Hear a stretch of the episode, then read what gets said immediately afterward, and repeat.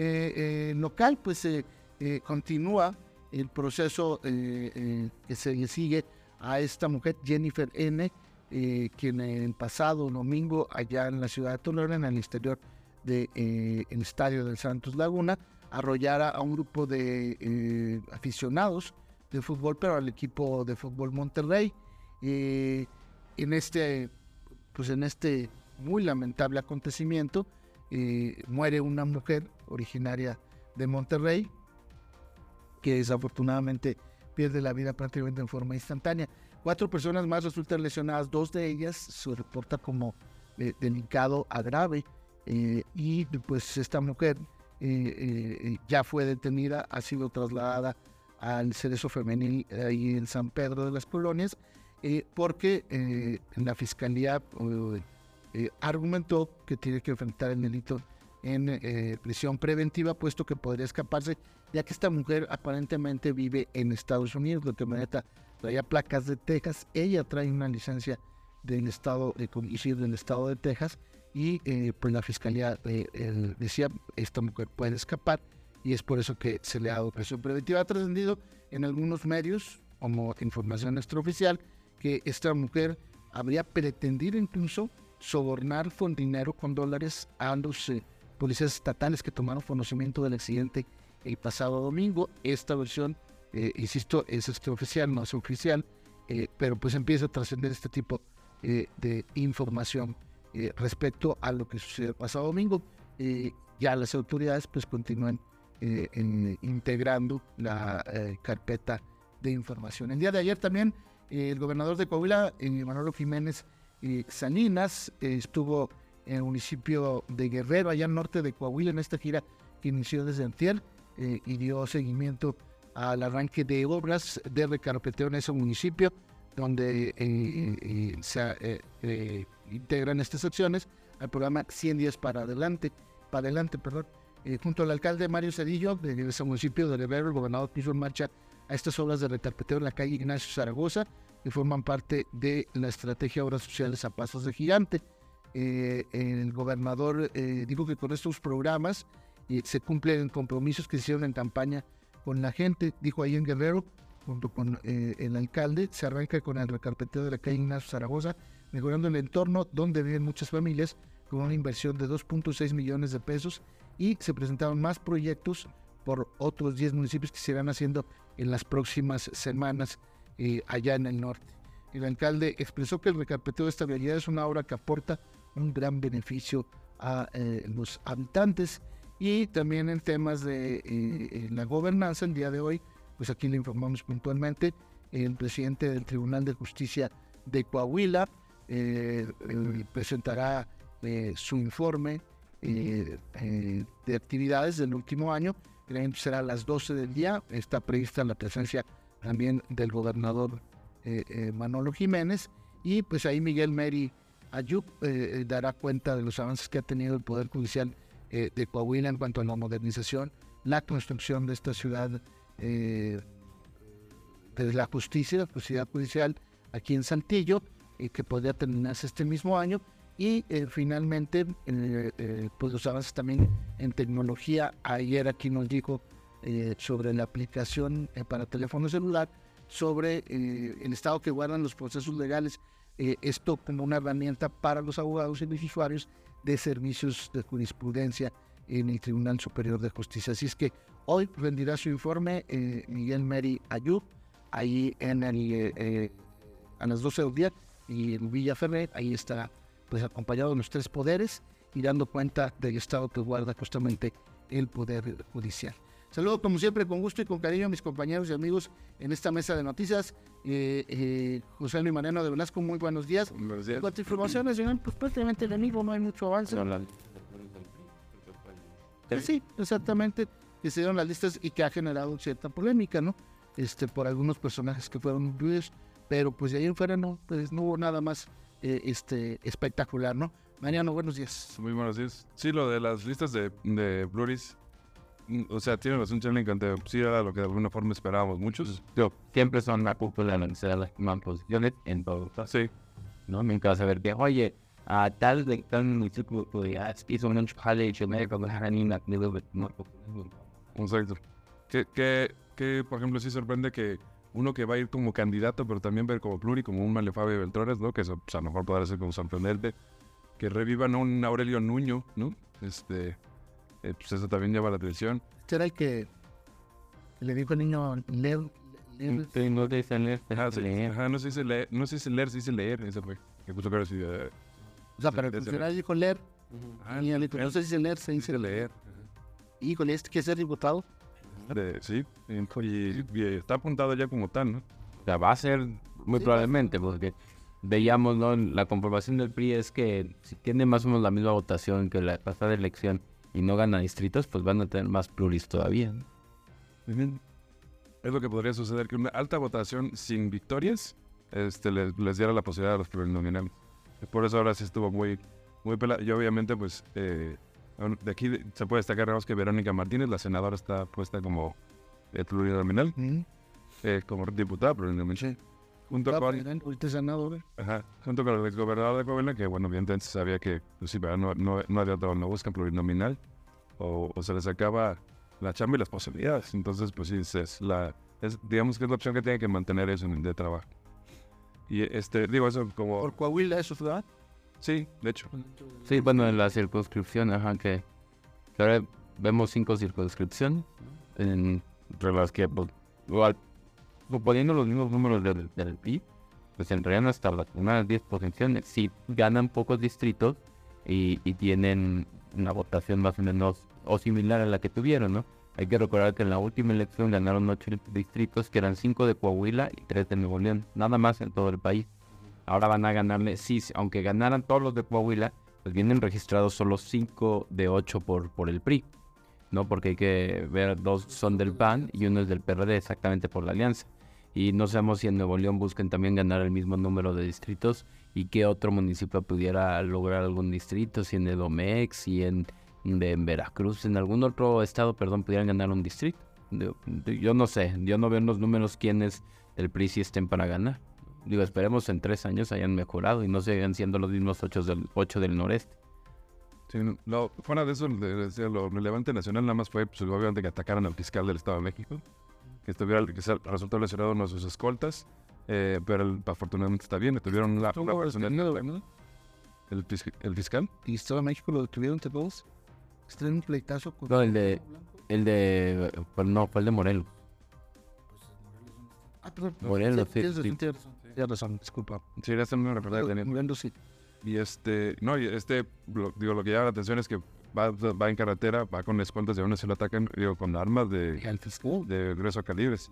Al fiscal, si no- nosotros pensamos, si eso sucediera aquí, se atacaba al fiscal, pues obviamente sería un, un tremendo escosor, ¿no? Y preocupación de todo el mundo, pero bueno, pues al parecer en el, en el México de la violencia, pues esto es como que, ah, bueno, sí, un ataque más a, a autoridades, como, y este, como sucedía en muchos lados, y al parecer pues ya tampoco les preocupa, porque por ejemplo en Guerrero, uno de los estados con más eh, eh, violencia, presencia del crimen organizado, por ejemplo, una- una- un alcalde de Tasco Guerrero, tú dirías, bueno, debería estar preocupado por ver lo que sucede y atendiendo. Entonces andaba en España. No, en España paseando porque hay una feria que presenta los pueblos mágicos y, miren allá, qué, qué bonito es Tasco, por si quieren ir a visitar. Obviamente el día que se paran ahí los matan y los roban, pero este, pero por si quieren ir, entonces, pues, digo, fuera de eso, eh, lo, lo- lo nacional está más, más tranquilo. En Tasco, antier, en la noche, los ciudadanos salían a los techos de sus casas y a prender los, los celulares, celulares como protesta, ¿no? sí, pidiendo paz. Así es. Y, y fue, un- fue una manifestación, digo que la verdad, hay unas tomas de dron muy bonitas. Sí, sí, este, vaya, sí es como conmovedor ver que de verdad la gente diga, oigan, ya hagan algo, ¿no? Sí. Sí, es- sí, la verdad sí es una, es, es lamentable que, pues sí, que, que vivamos en un país en donde cuando se le diga a, a la, a la máxima autoridad, oye, haz algo al respecto de esto, diga, eso lo estoy diciendo para atacarme, pero no es cierto. Todo Vamos a sea, que todo sea porque su persona es la que está vulnerada. Vamos a ir con abrazos y no balazos. Yo creo que nadie queremos balazos en este país. Lo que queremos es que se aplique la ley contra quien delinque, quien extorsiona, quien secuestra, quien mata, quien vende drogas. Eso es lo que queremos. No queremos balazos. Obviamente nadie quiere balazos, pero con los abrazos no funciona. Definitivamente.